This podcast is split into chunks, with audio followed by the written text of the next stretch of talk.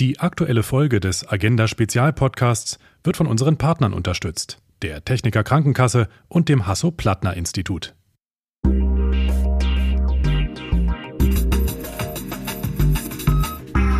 Agenda Spezial, der Politik-Podcast, der in die Tiefe geht. Herausgegeben vom Verlag Der Tagesspiegel. Stellen Sie sich mal vor, Sie ziehen in eine neue Stadt. Bei der nächsten Grippewelle, da fällt Ihnen auf, Sie brauchen nicht nur neue Möbel, sondern Sie brauchen auch einen neuen Hausarzt. Von Vorerkrankungen, Allergien oder OPs weiß der aber nichts, denn an die Unterlagen von Ihrem alten Arzt, also an die haben Sie nun beim Umzug wirklich nicht gedacht. Seit dem Start der elektronischen Patientenakte dieses Jahr, da soll der Arztwechsel nun viel einfacher werden. Befunde, Diagnosen oder Arztberichte, das alles wird passwortgeschützt in der Cloud hinterlegt und die Ärzte können dann auf diese Daten schneller zurückgreifen und sie auch untereinander austauschen. Das ist die Idee und warum macht man das? Naja, man soll die Patienten so am Ende besser behandeln. Doch die elektronische Patientenakte ist nur ein Baustein auf dem Weg in ein digitales Gesundheitswesen. Dabei ist Deutschland bei eHealth längst nicht so stark, wie es sein könnte. Viele Innovationen, die kommen aus dem Ausland, aus den USA zum Beispiel. Was besser werden muss, das wollen wir in diesem Agenda-Spezial diskutieren. Mein Name ist Philipp Eins. Schön, dass Sie dabei sind.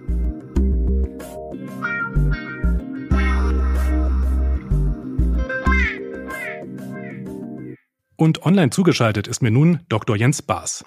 Er ist Vorsitzender des Vorstands der Techniker Krankenkasse und meint, wir brauchen die Digitalisierung und deshalb lasst uns unbedingt über Datenschutz sprechen. Herzlich willkommen, Herr Baas. Hallo. Hallo. Außerdem mit dabei Professor Erwin Böttinger. Er leitet das Digital Health Center des Hasso-Plattner-Instituts in Potsdam und er ist der Ansicht, mit Big Data, da können wir auch gefährliche Krankheiten viel besser behandeln. Schön, dass Sie da sind, Herr Böttinger. Schönen guten Tag. Ja, blicken wir doch zunächst mal in die Gegenwart, in die Gegenwart der digitalen Transformation, wie man es ja auch so nennt. Wo stehen wir denn eigentlich bei der Digitalisierung im Gesundheitswesen, Herr Baas? Nun, wir sind in einer Transformation im Sinne einer Digitalisierung des Gesundheitswesens, aber wir sind im Vergleich auch zu vielen anderen Ländern noch sehr am Anfang und wir sind in unserer Transformationsgeschwindigkeit leider noch ziemlich hinten dran. Ähm, man muss fairerweise sagen, in den letzten drei, vier Jahren hat sich die Geschwindigkeit beschleunigt. Aber in Summe und wie gesagt, gerade auch im Vergleich mit anderen Ländern sind wir leider nach wie vor zu langsam. Ähm, wir sind zu vorsichtig. Ähm, wir haben zu viele Interessenskonflikte, ähm, sodass wir uns in unserem Gesundheitssystem hier leider im hinteren Drittel aller Gesundheitssysteme befinden. Ähm, Im hinteren Drittel sprechen Sie jetzt über Europa oder sogar weltweit? Ich würde schon sagen Europa, weil wir natürlich uns jetzt nicht mit afrikanischen Gesundheitssystemen, die teilweise ganz andere Probleme noch haben, vergleichen wollen in Europa.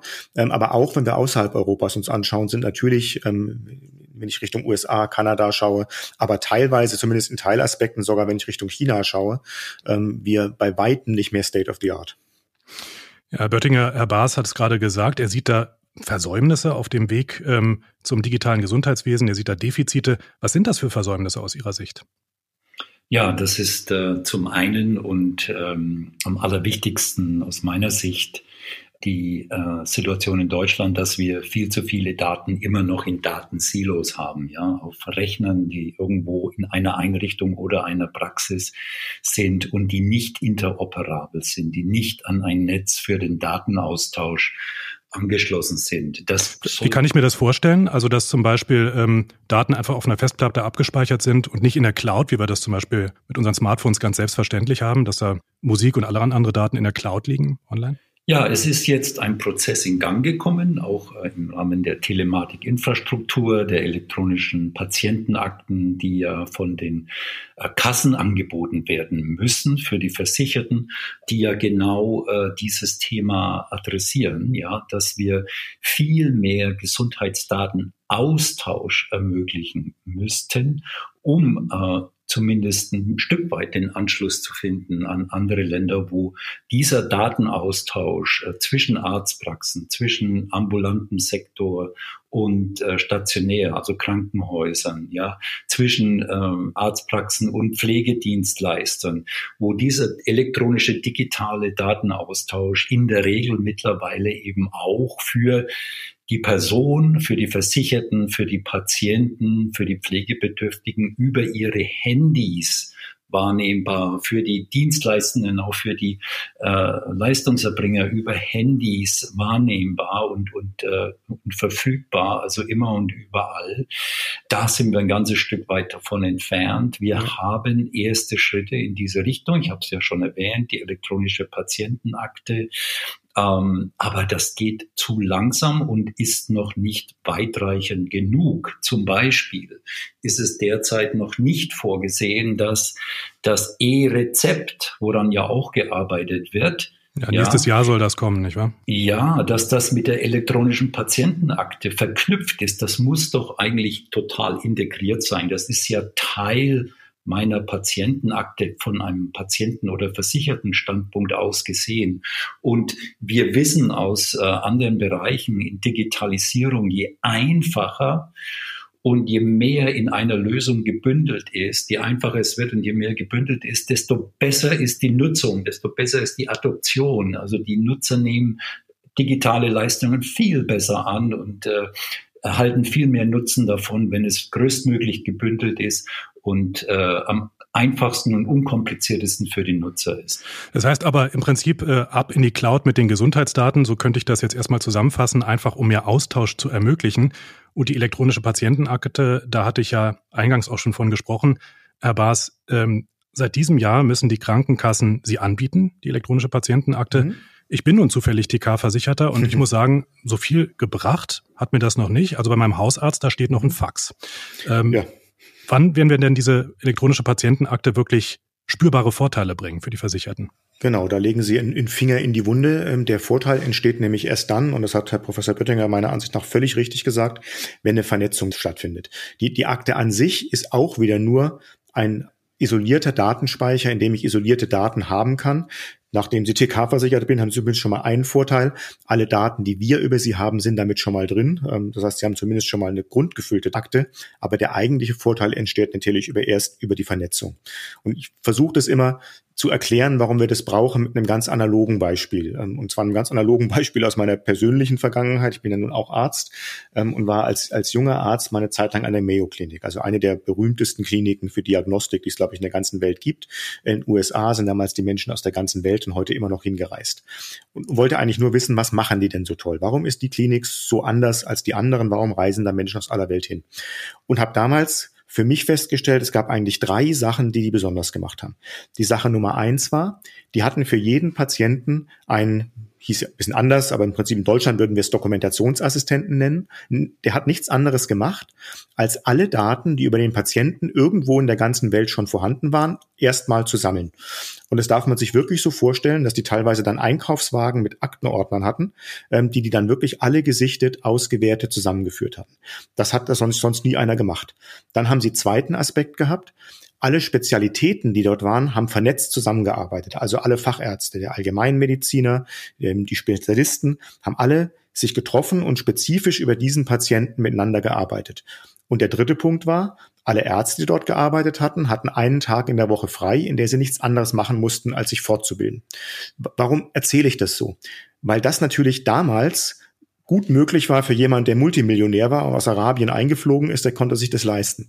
Das geht natürlich nicht. Aber all diese Dinge gehen heute mit der Digitalisierung. All das leistet heute die Digitalisierung. Ich habe auf einmal eine Akte, in der ich eben nicht irgendjemand haben muss, den ich für viel Geld bezahle, damit er mir das in einem, in einem Wagen hinterherfährt und zusammensammelt, sondern das geht, wenn es denn mal funktioniert, automatisch. Ich habe eine Stelle, und das ist unserer Ansicht nach die Patientenakte, an der, wenn die Verknüpfung dann da ist, alle Daten, und zwar über mein gesamtes Leben, wenn ich Glück habe, gesammelt werden.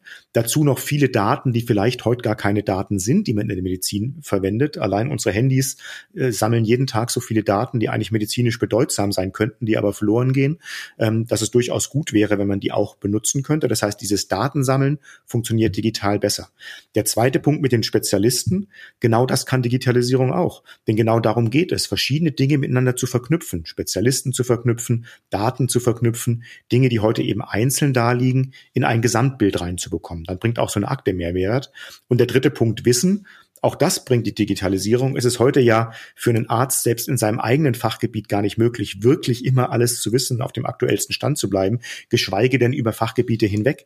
Das heißt, auch hier kann die Digitalisierung helfen, dass in meiner individuellen Behandlung wirklich, ich sage es jetzt mal in Anführungszeichen, das Wissen der Welt zum Tragen kommen kann.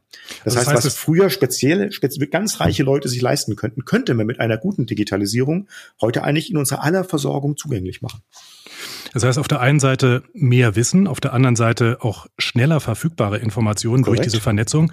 Äh, da entsteht natürlich auch eine neue Geschwindigkeit in der Behandlung, könnte ich mir vorstellen. Herr Böttinger, kann man damit aber auch Krankheiten besser bekämpfen und Krankheiten besser heilen? Ja, davon bin ich überzeugt. Also, dass äh, wir von den verschiedenen Datensätzen, die äh, erfasst werden, die vernetzen, dass wir auch äh, Daten, also Gesundheitsapplikationen, äh, die ja jetzt zunehmend in den Einsatz kommen, dass die mit den Grunddaten in der elektronischen Patientenakte vernetzt sind und dass die gegenseitig voneinander lernen können. Ich gebe Ihnen ein Beispiel. Wir haben äh, in New York an dem Mount Sinai Krankenhaus, wo das ist ein riesiges äh, Gesundheitsversorgungssystem mit neuen Krankenhäusern und, und vielen äh, ambulanten Zentren, einen riesigen Datenschatz in der Form von äh, fünf Millionen elektronischen Patientenakten. Ja. Und wir haben dort erstmal in den elektronischen Patientenakten mit maschinellem Lernen, ähm, sogenannten neuronalen Netzen, um, versucht, ähm, dass wir ein, ein, eine, eine Prädiktion, also eine Risikoeinschätzung über einen Algorithmus äh, ermöglichen können, äh, welche vorhersagt, welche Patienten ein hohes Risiko haben, in den nächsten zwölf Monaten eine Diagnose von Bluthochdruck zu bekommen. Da haben wir hervorragende Werte erzielt. Also wir können jetzt schon aus äh, den weit verbreitet und vorhandenen Daten wie einmal Blutdruckmessung bei Arztbesuch und so weiter, Daten, die in der elektronischen Patientenakte vorliegen, erfassen, wer ein erhöhtes Risiko hat, in den nächsten zwölf Monaten äh, Bluthochdruckdiagnose äh, zu bekommen. Ja? Das klingt ein bisschen wie ein Blick in die Glaskugel, in die Zukunft ja, schon, oder? Das ist jetzt nicht Glaskugel, das nennen wir äh, Data Science. Und das ist jetzt nicht Voodoo, äh, ja, das ist ganz normal die Art von Science, wo wir jetzt angekommen sind und die äh, weitflächig äh, zum Einsatz kommt und wo wir enorme Erkenntnisse daraus gewinnen. Ich kann aber jetzt, Sie haben gesagt, also wie kann das dazu führen, dass wir Erkrankungen besser behandeln? Also, ich kann mir doch vorstellen, dass es sinnvoll ist, bei Versicherten, die jetzt mit dem Algorithmus äh, so äh, eingestuft werden, dass das Risiko sehr hoch ist, dass man dort eben denen anbietet, okay, wir müssen dort äh, den Blutdruck regelmäßig messen und die Daten erfassen. Und wenn das in der Tat in den Bereich geht, wo eine Diagnose sich dann stellt, stellen würde für Bluthochdruck, dass wir dann frühzeitig mit äh, der Behandlung, medikamentös oder anderweitig Lifestyle-Behandlung für Bluthochdruck einsetzen. Ja. Oft in der Praxis ist es heute so, dass Millionen von Menschen mit Bluthochdruck ähm, ihren Alltag verbringen, ihr tägliches Leben verbringen, äh, ohne zu wissen, dass sie Bluthochdruck haben. Also von daher könnten wir viel früher eine Grunderkrankung, eine Volkskrankheit ja anzeigen und äh, früh in die Behandlung bringen, äh, die äh, ja weltweit ja am meisten Mortalität, also Sterblichkeit und Erkrankung von Herz-Kreislauf-Erkrankungen äh, nach sich zieht, nämlich Hypertonie. Also wir würden dadurch viel mehr in einen prädikativen, präventiven Modus kommen, äh, der aus meiner Sicht heute schon in vielen Bereichen möglich ist. Wie gesagt, es werden enorm viele Algorithmen produziert und es gibt enorm viele Devices, also Geräte, die äh, uns möglich machen, dann auch ein Gesundheitsmonitoring zu implementieren. Und es ließen sich ja so auch tödliche Erkrankungen, wie zum Beispiel Schlaganfälle, womöglich dann vermeiden. Ähm, das ist so die eine Möglichkeit, die ein vernetztes Gesundheitssystem sicherlich mit sich bringt, so auf der Behandlungsebene. Nun ist ja eHealth auch noch mehr. Also wir kennen vielleicht so ganz praktisch Online-Schlafcoachings per App, das gibt es schon. Mhm. Videosprechstunden mit dem Hausarzt, bald auch das E-Rezept ab nächstem Jahr. Herr Baas, ähm, welche neuen digitalen Produkte brauchen wir denn sonst noch, um so eine richtige Revolution im Gesundheitswesen auszulösen. Was haben Sie da bei der TK in der Mache? Ja, ich glaube, das ist gar nicht die Frage des Produktes, sondern es ist die Frage der Zusammenwirkung der Produkte, so wie Herr Professor Wettinger das vorhin auch schon gesagt hat. Ähm, also ich glaube, es wird nicht die eine Applikation geben, wo man sagt, wenn ich das benutze, sondern es wird auf einmal das Zusammenspielen von vielen Dingen sein. Also wenn ich eben zum Beispiel eine Patientenakte habe, in der regelmäßig meine Daten drin sind, dann kann man daraus ableiten, ähm, könnten wir es ja schon wieder als Krankenkasse, dass wir feststellen, du bist jemand, der in der Gefahr läuft, in den nächsten paar Jahren eine Rückenoperation zu brauchen, weil wir einfach aus Big Data sehen können, Menschen, die ähnliche Probleme haben, brauchen eine Rückenoperation. Dann könnten wir sehr gezielt auf diesen Menschen zugehen und könnten sagen, du bist in einer sehr, sehr hohen Wahrscheinlichkeit, irgendwann mal eine Rückenoperation zu brauchen können wir jetzt nicht schon folgende Dinge dir anbieten, damit du das vermeidest? Wir können dir zum Beispiel sagen, wer sind denn die besten Spezialisten in Deutschland, zu denen du gehen kannst, damit du mal keine Operation brauchst? Was musst du vorher tun? Wenn du eine Operation brauchst, wo würden wir dir empfehlen, wo sind die Ergebnisse von Operationen am besten? Also es revolutioniert einfach die Art und Weise, wie ich Medizin mache. Und es geht gar nicht so sehr, die einzelnen Dinge ähm, zu revolutionieren. Aber auch in den einzelnen Aspekten wird es natürlich eine ganze Reihe an neuen ähm, Entwicklungen geben. Ich gehe mal nur in das ganze Bereich der Genomics rein. Ähm, wenn wir, was eben heute teilweise bei Tumorerkrankungen ja schon gemacht wird, im Vorhinein, also wir heißt in dem Fall jetzt der Arzt, nicht die Krankenkasse, im Vorhinein sehen können, welche Medikamente werden denn bei meiner Tumorart wahrscheinlich anschlagen, dann bedeutet das natürlich, dass ich schwerwiegende Behandlung mit irgendeinem Chemotherapeutikum, was mich gar nicht natürlich gut vertragen werde. Ähm, wir alle wissen, dass es Medikamente mit sehr, sehr starken Nebenwirkungen sind. Dann ist natürlich ein riesengroßer Vorteil, wenn ich von vornherein sagen kann, nimm doch dieses Medikament, das wird bei dir wahrscheinlich helfen. Das andere wahrscheinlich sowieso nicht.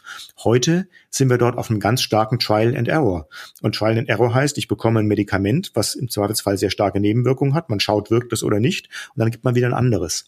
Das heißt, das ist ein schönes Beispiel, wo man sehen kann, dort ganz gezielt anhand der Daten sagen zu können, das ist was, was wahrscheinlich dir helfen wird und das nicht. Das wird uns stark voranbringen. Und dann aus Sicht jetzt der Wissenschaftler gesprochen, muss man natürlich auch sagen, wird es ganz neue Möglichkeiten eröffnen, überhaupt Krankheitszusammenhänge zu erkennen. Also diagnostizieren zu können oder erkennen zu können, welche Risikofaktoren führen denn überhaupt zu welchen Krankheiten. Herr Professor Böttinger hat es ja gerade gesagt, über Mount Sinai, was man dort allein an den fünf Millionen Datensätzen schon machen kann. Stellen sich vor, wir haben irgendwann hunderte Millionen von Datensätzen und können dann in der Tat ähm, Arzneimittelnebenwirkungen schneller feststellen, können schneller feststellen, wo Interaktionen von verschiedenen Dingen sind, die man heute vielleicht noch gar nicht weiß, dass dort Interaktionen sind, weil sie einfach nicht auf den ersten Blick offensichtlich sind, können feststellen, welche Behandlungen wirken wirklich gut, können feststellen, ähm, auch welche Kliniken zum Beispiel bringen besonders gute Ergebnisse. Also ich glaube, es ist gar nicht so sehr das einzelne Besondere, was es was bringt, sondern es ist auf einmal das Zusammenspiel all dieser Dinge. Und deswegen kann man gar nicht genug unterstreichen. Wir haben nicht das Problem, nicht irgendwie einzelne Daten zu sammeln. Es gibt unendlich viele kleine Töpfe, wo irgendwelche Daten drin sind, sondern die große Herausforderung daran, die so zusammenzuspielen, dass sie zum einen sicher bleiben. Ich glaube, das ist sehr, sehr wichtig bei Gesundheitsdaten, dass sie unter Kontrolle des Patienten bleiben. Auch das halte ich für sehr wichtig. Übrigens ein großes Unterscheidungskriterium zu den US-amerikanischen oder chinesischen Angeboten. Wir brauchen Angebote, bei denen diese Datenhoheit beim Patienten liegt und wo dann diese Daten unter der Hoheit des Patienten aber auch sinnvoll genutzt und ausgewertet werden können. Und da sprechen Sie einen Punkt an, da kommen wir natürlich einfach in den Konflikt hier in Deutschland, nämlich mit dem Datenschutz. Ähm, Datenschutz wird hier in Deutschland sehr hoch gehalten. Das ist auch ähm, politisches Thema, nicht nur ein wissenschaftliches. Äh, und Sie haben nun auf dem Fachforum Gesundheit des Tagesspiegels im Oktober so sinngemäß gesagt, naja, Datenschutz ist wichtig, aber Gesundheit ist wichtiger. Gerade mhm. Gesundheitsdaten, Sie haben es angesprochen, sind aber nun mal auch sehr sensibel. Wie finden wir da eine gute Balance aus Ihrer Sicht, Herr Baas? Ja, ich, ich würde nicht sagen, Gesundheitsschutz ist wichtiger. Ich würde sagen, wir müssen eine Debatte darüber führen, an welcher Stelle was wichtiger ist. Ähm, und heute hat man manchmal den Eindruck, dass es, obwohl diese Debatte nie stattgefunden hat, dass ähm, man festlegt, Gesundheitsschutz ist nicht so wichtig, wie Datenschutz ist. Das haben wir im Rahmen der Pandemie erlebt, ähm, die wir deutlich schlechter bekämpft haben, als wir sie hätten bekämpfen können, wenn wir vielleicht an der einer Ende gesagt hätten, Gesundheit ist vielleicht doch wichtiger als ein Datenschutz. Ich plädiere aber ganz ausgeprägt nicht dafür, den Datenschutz zu vernachlässigen. Ich würde sogar so weit gehen zu sagen, richtig ausgeführter Datenschutz kann der entscheidende Wettbewerbsvorteil von Europa gegenüber den USA und China sein. Das heißt, es geht nicht darum zu sagen, wir wollen Datenschutz aufgeben oder freigeben, sondern wir wollen ihn gezielt machen. Und die gezielten Komponenten heißen für mich, wir müssen sicherstellen können, dass der Versicherte, der Patient wirklich auch technisch in die Lage versetzt wird, Herr seiner eigenen Daten zu sein. Das heißt, ich muss ihm erstmal die Möglichkeit geben, über die entsprechenden gesetzlichen Rahmenbedingungen und über eine technische Infrastruktur, die zum Beispiel auch Krankenkassen stellen können, dass er überhaupt in der Lage ist, seine Daten selbst bestimmen zu können. Das sind sie ja heute gar nicht. Es ist ja teilweise eine, eine völlig illusorische Idee zu glauben, ich bin heute Herr meiner Daten. Die liegen in irgendwelchen Arztpraxen, die liegen in irgendwelchen Computerscannern, ähm, die liegen irgendwo bei uns bei der Krankenkasse völlig verstreut. Ähm, und die Frage ist, sind sie wirklich heute Herr darüber? Das heißt, erstmal muss man sicherstellen, dass sie die Möglichkeit haben, überhaupt Herr über ihre Daten zu sein. Und dann muss man den Patienten die Möglichkeit geben, mit diesen Daten auch für ihre eigene Gesundheit was Gutes tun zu können. Denn auch das ist heute nicht so. Sie dürfen heute in weiten Teilen ihre eigenen Daten gar nicht für sich selbst benutzen. Die Menschen glauben ja manchmal, man ist Herr über seine eigenen Daten. Das stimmt nicht. Viele Gesundheitsdaten dürfen sie, selbst wenn sie wollen, nicht so freigeben, wie sie es vielleicht gerne würden. Das heißt, wir brauchen eine Abwägung, eine gesellschaftliche Debatte, die sagt, wo, in welchen Bereichen sagen wir denn als Gesellschaft, Datenschutz ist nicht ganz so wichtig wie Gesundheitsschutz? Und wo sagen wir, wir können wir den Datenschutz so sicherstellen, dass gerade die sensiblen Gesundheitsdaten weiter geschützt werden. Und ich mache immer gern das Beispiel, weil es so einleuchtend ist. Wir sehen als Krankenkassen, was für Medikamente sie nehmen. Ähm, wir können daraus ganz leicht ableiten, keine besondere künstliche Intelligenz, welche Medikamente sollten sie besser nicht zusammennehmen, weil die sich nicht miteinander vertragen wir sehen, dass ganz viele Patienten solche Patientenmedikamente bekommen, die man nicht gleichzeitig nehmen sollte. Meistens nicht, weil die Ärzte so dumm sind, die wissen das auch, sondern weil die Patienten zu vier verschiedenen Ärzten gehen ähm, und dem Arzt jeweils nicht sagen, was der andere Patientarzt verschrieben hat. Und obwohl wir das wissen, also obwohl ich sehe, dieser Patient bekommt Medikamente, die man nicht zusammen nehmen dürfte, dürfte ich ihn nicht ansprechen, weil das ein Datenschutzthema wäre. Ich dürfte diese Daten daraufhin nicht auswerten. Ähm, und da sage ich, das kann irgendwo nicht mehr richtig sein. Da müssen wir uns überlegen, wie geht man damit um? Gleichzeitig den Datenschutz zu gewährleisten, aber auf der anderen Seite eine Abgewogenheit zu finden mit dem Schutz der eigenen Gesundheit. Das heißt also nicht entweder Datenschutz oder Gesundheit, sondern sowohl als auch. Äh, das genau. ziehe ich da so ich draus. Ganz deutlich Datenschutz als Chance sehen, nicht als Problem. Herr Böttinger, Sie waren ja lange in den USA. Sie haben dort gelebt und gearbeitet, sogar mehrere Jahrzehnte, wenn ich das richtig gesehen habe. Und da wird ja der Datenschutz insgesamt doch sehr viel laxer ähm, genommen als jetzt hier bei uns in Deutschland. Ist das nicht äh, ein Vorschlag, den Herr Baas gerade macht, zu sagen, wir nehmen Datenschutz auch als Wettbewerbsvorteil im Gesundheitswesen, im digitalen Gesundheitswesen? Ja, also zunächst möchte ich mal sagen, ich stimme Herrn Baas äh, voll und ganz zu, dass äh, hier in vielen Bereichen die Interpretation von Datenschutz, die Auslegung und dann auch eben die äh, Gebote und, äh, und Verbote, die sich daraus ergeben, dass die in vielen Bereichen unsinnig sind weil sie eben viel Nutzen auch verhindern. Also das äh, kann man wirklich ganz klar feststellen. Das muss nicht so sein, weil wir ja in anderen europäischen Ländern, anderen Ländern der EU von Seiten Datenschutz, also der Datenschutzgrundverordnung, die gleiche Rechtsbasis haben. Es ist also eine Auslegung, eine Interpretation in Deutschland, an der gearbeitet werden muss. Und das ist eben in Deutschland das Problem, dass es ganz selten eine sinnvolle, ausgewogene Nutzen-Risikoabwägung gibt, wenn Entscheidungen getroffen werden. Das betrifft, äh, was Herr Baas schon angesprochen hat, können wir Versicherte darauf hinweisen, dass sie Medikamente nehmen, die nicht verträglich sind. Wir wissen das, wir können das sehen, aber wir dürfen das nicht. Das ist unsinnig. Ja. In der Forschung kann ich Ihnen sagen, äh, wir werden oft ab mit Forschungsanträgen für Ethik Approval, also Ethik äh, Antrag Befürwortung abgelehnt, weil man ein hypothetisches Konstrukt äh, aus dem Ethikpanel hat, äh, dass äh, diese Daten irgendwo irgendwann für ähm, ja, schlechte Zwecke genutzt werden könnten. Also ich kann das nicht mehr nachvollziehen, ja, dass man einen guten Antrag für einen guten Zweck, für eine Forschung in die richtige Richtung, die letzten Endes Nutzen bringen kann, weil sie praxisorientiert ist, dass man diese Forschung nicht ma machen darf, weil irgendjemand in einem Ethikpanel eine politische Motivation hat und da nur das Schlechteste vermutet, äh, was da überhaupt äh, denkbar ist. Ja, also und da ist genau der Unterschied zu den USA. Ich habe ja, wie Sie sagen, fast 30 Jahre in den USA gelebt und gearbeitet und äh, eben auch sehr, sehr viel in der biomedizinischen Forschung mit Patienten, mit Menschen neue Behandlungsmethoden, neue diagnostische Ansätze. Und was der große Unterschied zu Deutschland ist, ist die Interpretation von Datenschutz, äh, der Verpflichtung, die Privatheit zu schützen. Die Interpretation ist anders, weil man also sehr viel häufiger eigentlich fast immer eine Nutzen-Risiko-Abwägung durchführt bei solchen Anträgen, bei solchen Befassungen, die wirklich äh, zuerst den möglichen Nutzen für die Einzelnen ähm, sich damit befasst und dagegen das Risiko abwägt. Und Sie würden sagen, wir sehen, wir sehen zu sehr das Risiko in Deutschland?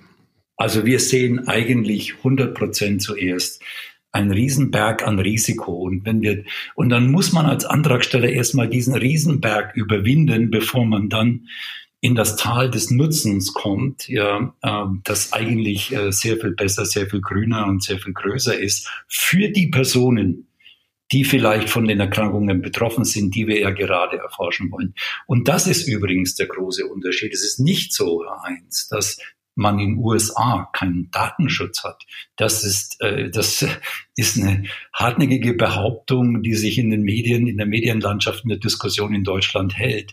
Das ist nicht so. Also sie werden in USA sehr wohl angehalten, also die Sicherheit der Daten, die Privatheit zu schützen. Und in der USA, anders als in Deutschland, gibt es ganz klare Kriterien, wenn jemand äh, diese Vorgaben verletzt, ja, absichtlich verletzt, dann hat das sehr gravierende Sanktionen, äh, die das mit sich bringt. Zum Beispiel sind einige Kollegen, die ich kenne, ähm, jetzt die jetzt nicht befreundet oder an der gleichen Institution waren, aber die, von denen ich kenne, die sind entlassen worden, weil sie äh, Datenschutzvorgaben äh, nicht eingehalten hatten in ihrer Forschung. Also das wird sanktioniert und äh, da sehe ich den Hebel auch für Deutschland. Wir brauchen kein neues Gesetz, wir brauchen eine andere Herangehensweise.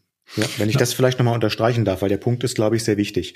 Wenn wir das auf den Straßenverkehr übertragen, das nehme ich immer gerne als Beispiel auch in meinem Gespräch mit Politikern, dann sind wir uns ja alle einig, in ganz Europa ist es verboten, über rote Ampeln zu gehen. Das wäre so eine Regel, die ist eigentlich im Prinzip überall gleich.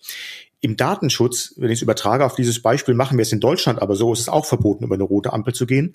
Aber es muss auch technisch völlig unmöglich sein. Da müssen irgendwelche Gitter hochkommen, dann muss ich irgendwie angeleimt werden als, als Fußgänger und es muss noch irgendwie eine Selbstschussanlage sich aufgestellt werden, damit auf gar keinen Fall ich auch rein technisch über diese Ampel gehen kann. Das klingt so lächerlich, aber Datenschutz funktioniert genau so. Beim Datenschutz sagen wir, es reicht nicht, dass es verboten ist, sondern es muss auch bei maximaler krimineller Energie technisch völlig unmöglich sein, irgendwas zu tun tun. Und da hat man eben oft das Problem, wenn man das macht, dann sind Lösungen auf einmal gar nicht mehr nutzbar, weil die Hürden so groß sind, dann kann ich bestimmte Anträge gar nicht mehr durchbekommen.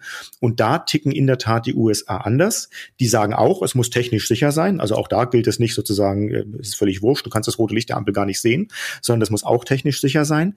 Aber dann ist es vor allen Dingen verboten. Und wenn du was Verbotenes tust, wirst du bestraft. Und so ist es in vielen anderen europäischen Ländern auch, während wir in Deutschland sagen, der Datenschutz muss schon auf der, der technischen Basis so sein, dass selbst wenn ich wirklich, ich will absolut über diese rote Ampel laufen, dann muss es mir komplett unmöglich sein. Und das macht es einfach sehr, sehr schwierig. Das heißt also keine Angst oder weniger Angst vor Big Data. Das könnten wir ähm, zumindest im Gesundheitswesen lernen aus den USA. So habe ich sie jetzt verstanden. Äh, schauen wir doch mal auf die europäischen Nachbarn. Vielleicht können wir uns von denen ja auch das ein oder andere abgucken. Estland zum Beispiel setzt seit mhm. einigen Jahren auf innovative Technologien, nämlich die Blockchain, die man so sonst mhm. von einer Bezahlwährung kennt wie dem Bitcoin. Und äh, Estland setzt auf den auf die Blockchain zum Schutz der Gesundheitsdaten. Ist ja eigentlich ja. auch ein ganz interessante, ganz interessanter Ansatz, wo wir etwas mitnehmen könnten. Ja, also Estland hat in der Tat einen etwas anderen Ansatz, ähm, vielleicht auch einen anderen, als wir fahren würden. Dazu muss man natürlich erstmal wissen, Estland hatte den Vorteil, so verrückt wie das klingt, dass sie natürlich ein völlig marodes Gesundheitssystem hatten und kein Geld, um ein neues aufzubauen. Das heißt, die waren gezwungen zu sagen, wir müssen einfach schauen, wie schaffen wir das und haben deswegen gesagt, wir setzen von vornherein auf Digitalisierung. Das klingt verrückt, das als Vorteil zu bezeichnen, aber in der Tat, eins der Probleme in Deutschland ist, unser System ist ja ein sehr gutes in Summe und deswegen ist der Veränderungsdruck einfach geringer, als er in Estland gewesen ist. Was die in Estland aber sehr stark machen, und das ist natürlich nicht eins zu eins übertragbar, der Zugriff zu den Daten, auch zu den Gesundheitsdaten, ist relativ einfach. Also er ist schon geschützt, aber er ist relativ einfach für die meisten Leute, wird aber sehr, sehr fälschungssicher protokolliert. Das heißt, ich kann sehr genau sehen, wer hat auf meine Daten zugegriffen und dieser Zugriff ist nicht so super hundertprozentig geschützt. Den würden wir bei uns vielleicht lieber ein bisschen besser schützen wollen. Aber dafür kann ich im Rahmen dieser Blockchain-Technologie sehr schön sehen, wer war es denn. Und dann kann es auch wieder strafrechtlich sehr stark verfolgt werden, wenn da jemand zugegriffen hat, der eigentlich kein Recht gehabt hätte. Also die verfolgen sehr extrem diesen Ansatz. Ähm, ich, ich verfolge, wer es falsch gemacht hat, ähm, um das dann zu tun. Die haben den großen Vorteil, und das ist auch eines der Probleme in Deutschland, dass sie nicht nur im Gesundheitssystem digitalisiert sind, sondern in der gesamten Verwaltung. Das heißt, mit einer ähm, digitalen ID, die ich dort habe, kann ich ganz viele Services in Anspruch nehmen, Services des Staates, ähm, aber eben auch Services des Gesundheitssystems, was natürlich bei, auch, bei uns auch schon mal grundlegend fehlt. Wir haben den digitalen Personalausweis. Ich weiß nicht, wer von Ihnen den benutzt. Ich bezeichne mich als sehr digital affin. Ich habe ihn mal ausprobiert, aber ich habe seit dem Ausprobieren noch nie wieder einen Anwendungsfall dafür gefunden. Ja, ein bisschen umständlich, ne? So ist es. Also man braucht schon ein Lesegerät zu Hause. Das haben, glaube ich, nur Leute, die Spaß an solchen Dingen haben. Ähm, da sieht man, da ist der Ansatz ein bisschen anderer. Ich glaube, was wir tun sollten, wir sollten das nicht kopieren, sondern wir sollten uns anschauen, was haben die wirklich gut gemacht, wo sind die vorangegangen und welche von diesen Aspekten können wir bei uns übernehmen. Und so kann man übrigens in ganz Europa in den Ländern Dinge finden. Man muss ja auch nicht jeden Fehler machen, den die gemacht haben, sondern könnte einfach sagen, da gibt es schon gute Ansätze, was davon können wir übernehmen und was hat sich auch nicht bewährt. Schauen wir ganz zum Schluss nochmal ähm, in die politische Zukunft. Derzeit verhandeln ja SPD, Grüne und FDP eine mögliche neue Regierungskoalition. Herr Baas, was möchten Sie den Parteien mit auf den Weg geben? Bitte nicht den Schwung bei der Digitalisierung verlieren. Ähm, man muss wirklich, man kann über Herrn Spahn denken, was man möchte. Ähm, selbst wenn man, sage ich mal, kein Parteifreund ist, muss man anerkennen, ähm, das Thema Digitalisierung hat er mit großem Elan und auch gegen große Widerstände vorangetrieben. Ähm, und ich hoffe sehr und wünsche mir von der neuen Regierung, dass sie an der Stelle nicht nachlässt und auch gegen die vielen Widerstände ähm, das Thema Digitalisierung weiter zum Nutzen der Patienten vorantreibt. Herr Böttinger, haben Sie auch einen Wunsch? Ja, ganz klar. Interoperabilität. Also wir müssen Was es so einfach wie möglich äh, für die Bürger und Bürgerinnen in diesem Land machen, digitale Services, digitale Dienstleistungen zu nutzen, insbesondere im Gesundheitsbereich. Äh, dann wird die Annahme äh, sehr viel höher gehen. Wir brauchen dazu einen Turbo, ehrlich gesagt. Es ist äh, viel passiert in der letzten Legislatur. Ähm, aber wir müssen einfach noch kräftig zulegen an Tempo, um diese Brüche in Datenfluss, die Schwierigkeiten bei der Nutzung, zum Beispiel, Sie haben das gerade angesprochen mit digitaler ID. Wir finden in Deutschland schon immer ganz besonders gerne Wege, die es sehr schwer machen, solche Lösungen zu nutzen aus welchen Gründen auch immer. Also so einfach wie möglich, so vernetzt wie möglich und so äh, optimal serviceorientiert wie möglich. Also die Vorgaben, die wir von der Politik erwarten, sollte diesen Prinzipien gerecht werden. Und das alles für mehr Turbo, für mehr Digitalisierung. Das wünschen sich Professor Erwin Böttinger, Leiter des Digital Health Center am Hasso-Plattner-Institut und Dr. Jens Baas, Vorsitzender des Vorstands der Techniker Krankenkasse. Ganz herzlichen Dank, dass Sie im Agenda-Spezial waren. Gerne. Vielen Dank, Hans. Wenn Sie mehr von uns hören wollen, abonnieren Sie die Agenda kostenlos bei Apple, Spotify und überall sonst, wo es Podcasts gibt. Mein Name ist Philipp Eins. Schönen Dank und tschüss.